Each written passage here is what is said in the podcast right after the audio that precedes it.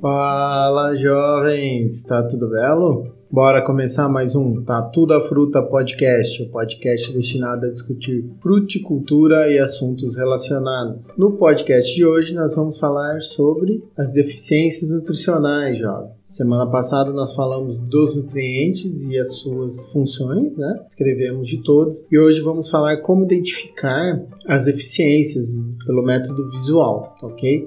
Muito importante gente saber o que é importante para a nutrição e os sintomas de desnutrição. Então é isso que nós vamos trabalhar hoje. Então já começo, jovem, com uma explicação básica de como identificar os sintomas, como a gente ter certeza do que é deficiência nutricional e o que não é. Então toda deficiência nutricional ela segue três padrões, ok? Então ela vai acontecer de forma generalizada no pomar, ou em reboleiras relativamente grandes. Tá? Então ela é algo uniforme, é da, do pomar todo, ou de algumas faixas, ou pequenos talhões, ou pequenas porções do pomar. Ela sempre vai acontecer em gradiente, tá? Então ela começa com um sintoma fraco, um sintoma forte, de acordo com o nível de nutrição, e ela sempre vai variar entre folhas novas e folhas velhas, que também já vem um outro ponto importante. O órgão da planta que nós mais utilizamos para fazer esse diagnóstico, essa análise visual da deficiência, são folhas, porque é o órgão mais abundante na planta. Grande parte da matéria seca é resultante da quantidade de folhas que uma planta tem. Então, é o órgão que visivelmente é mais fácil de identificar isso. Mas essas deficiências podem acontecer nos galhos e frutos, flores, outras partes da planta também. É possível estar tá identificando, ok? Mas folha, a princípio, é o nosso principal órgão de análise. Show de bola, jovem?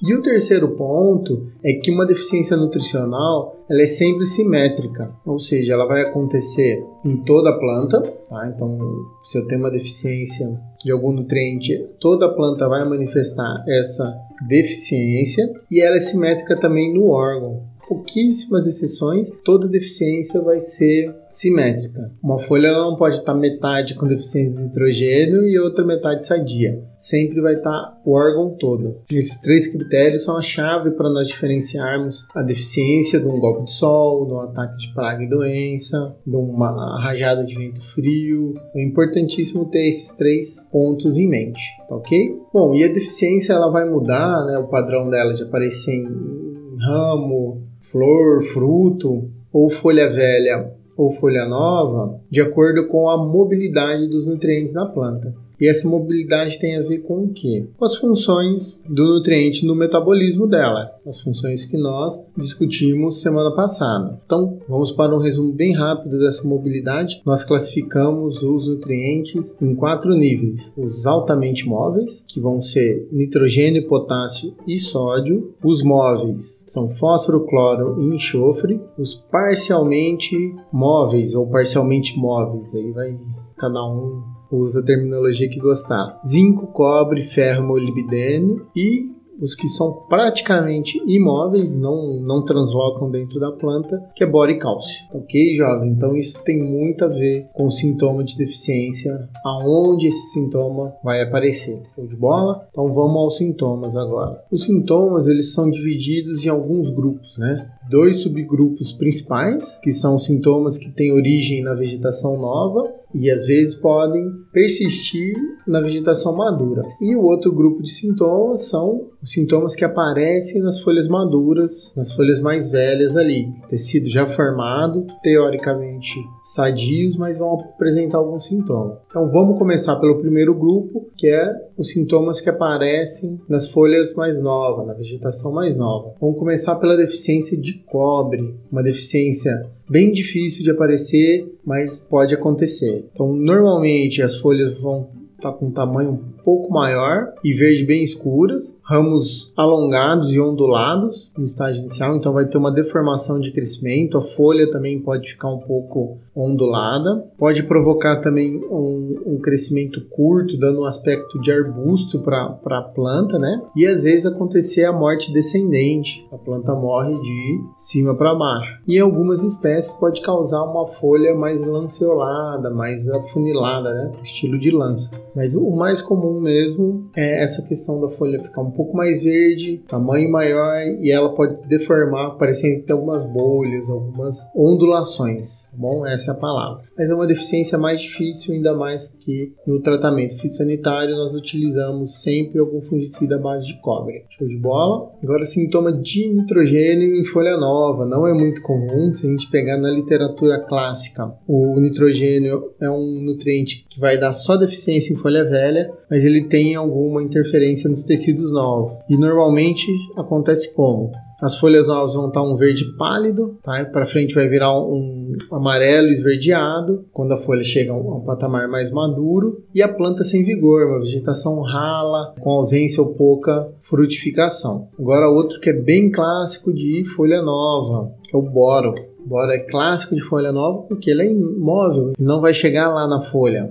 Onde ele caiu, ele ficou. Então, folha nova, tecido de crescimento, tem dificuldade de absorção de boro elas vão apresentar vegetação nova com cor verde sem brilho, meio rala, pode gerar alguma outra deformação de folha. A presença de uma aparência da nervura está parecendo uma cortiça, mas normalmente é uma folha menorzinha mesmo. Uma queda de folhas, nos frutos sementes abortadas, embora tenha muito a ver com polinização, e pode gerar numa morte da gema apical, em alguns casos ali. Ok, jovem?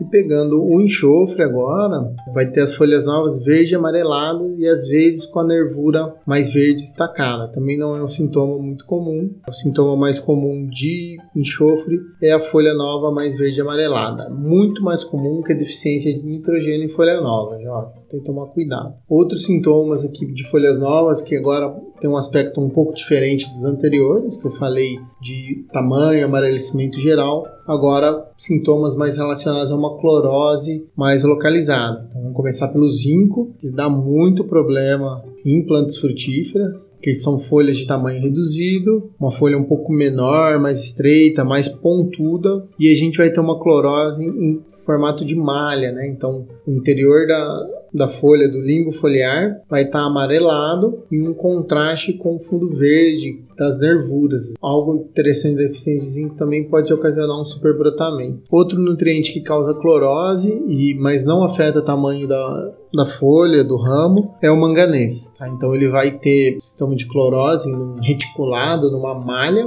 onde vai ter contrastes entre verde e amarelado, sempre o limbo foliar amarelado e a nervura verde. No caso do manganês, vai ser um reticulado grosso, ou seja, vai ter uma faixa grossa da nervura verde e o limbo foliar amarelado, que contrasta com a deficiência de ferro. Vai ter um sintoma muito parecido com a do manganês, esse reticulado, só que a do ferro vai ser um reticulado mais fino, é, a nervura permanece verde, só que bem fininho ali, um verde bem restrito à nervura e o limbo foliar bem mais amarelado. E dependendo do grau de deficiência, a gente pode ter as folhas totalmente pálidas, bem amareladas assim, tendendo a uma cor esbranquiçada. Outro nutriente que é muito comum a gente ver em folha nova é a deficiência de cálcio. O cálcio vai causar diminuição do tamanho das folhas, folhas mais finas, quebradiças e uma tendência amarelada. Então, sempre tamanho reduzido também. Agora, já a gente vai falar dos sintomas de folha velha, nas folhas maduras, já bem formadas. O primeiro nutriente que a gente tem um sintoma clássico também é o magnésio ele vai causar o que? A perda da coloração verde. O magnésio tem muito a ver com a clorofila. Então, na falta de magnésio, a gente vai ter degradação e falta de produção de clorofila,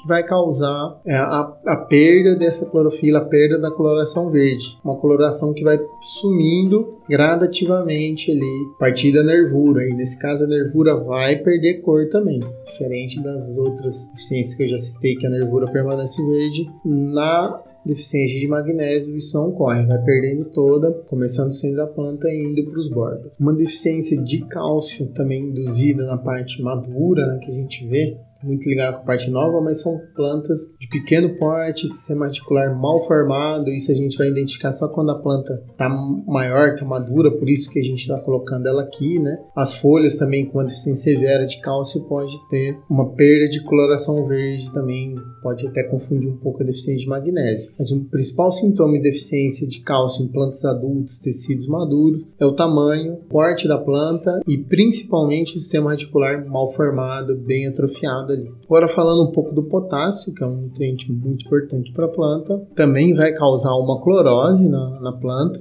Normalmente essa clorose vai acontecer das bordas da folha e caminha até o centro, podendo ter necrose nessa borda. À medida que a deficiência vai se acentuando, as bordas podem ocorrer uma necrose ali uma coisa que a gente vai ver é que normalmente com a deficiência de potássio a folha não cai, só que a planta fica muito debilitada. Então ela vai diminuir a translocação de açúcar, tem dificuldade de trabalhar a salinidade dela, vai acarretar em menor crescimento de frutos, menor qualidade. Tá? Então frutos de tamanho pequeno, pouco doces, tem muito a ver com deficiência de potássio também.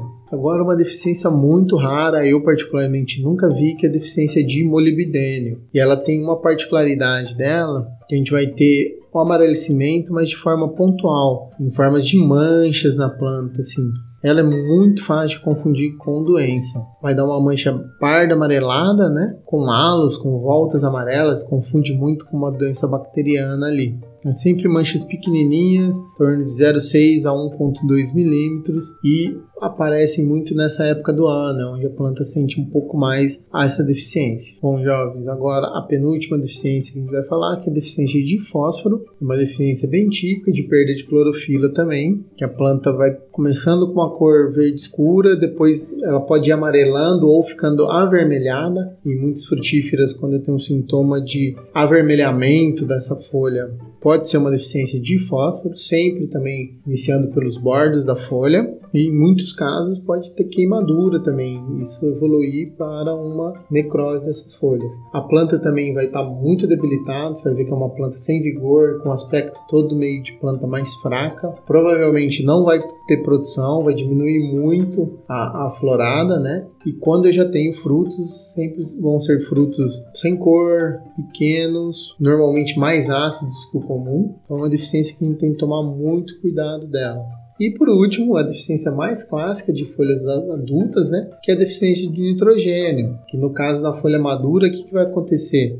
A folha vai perdendo a coloração verde mais intensa, característica de cada espécie, e vai ficando amarelada de uma forma geral, uniforme, de todo o limbo, assim como a nervura vão ter uma diminuição também da vegetação e vai prejudicar principalmente no tamanho e qualidade do fruto. Beleza, jovem? Hoje foi a ideia falar um pouquinho da mobilidade dos nutrientes e das suas deficiências. Então, falando é muito difícil. Vou indicar uma leitura muito boa para vocês, com algumas fotos mais voltadas para as plantas cítricas, mas que é o manualzinho, o boletim técnico da Potafós. É um boletim técnico mais antigo que chama Seja Doutor dos Seus Citros. Então, para quem mexe com citros, vale muito a pena estar tá lendo e ter isso aí sempre fácil para tá, estar consultando. E tem várias fotos legais da, das deficiências ao longo das semanas aí vou postando algumas fotos de deficiência de goiaba, de citros, de uva, que é que eu tenho um materialzinho melhor, né? Lógico, sempre citando as fontes, mas vale a pena a gente estar tá consultando isso aí, olhando. No nosso livro de fruticultura geral também tem um resumão desses sintomas, não está com tanto detalhe, mas ela tem também. Vale a pena vocês consultarem isso aí. No mais, para essa semana é isso aí. Semana que vem nós vamos continuar nosso assunto de adubação, finalizar a nutrição e iniciar outro assunto. Mas por enquanto, caso você tenha uma dúvida ou queira acompanhar um conteúdo também a mais de fruticultura, ele é um podcast, tem as redes sociais do Tatu, nosso Instagram, nosso Facebook, o nosso LinkedIn, o TikTok também, jovem, não podemos esquecer, e os nossos grupos da nossa comunidade de fruticultura, né? Nós temos um grupo tanto no Telegram e um grupo no WhatsApp, ok? Então é isso aí, até semana que vem.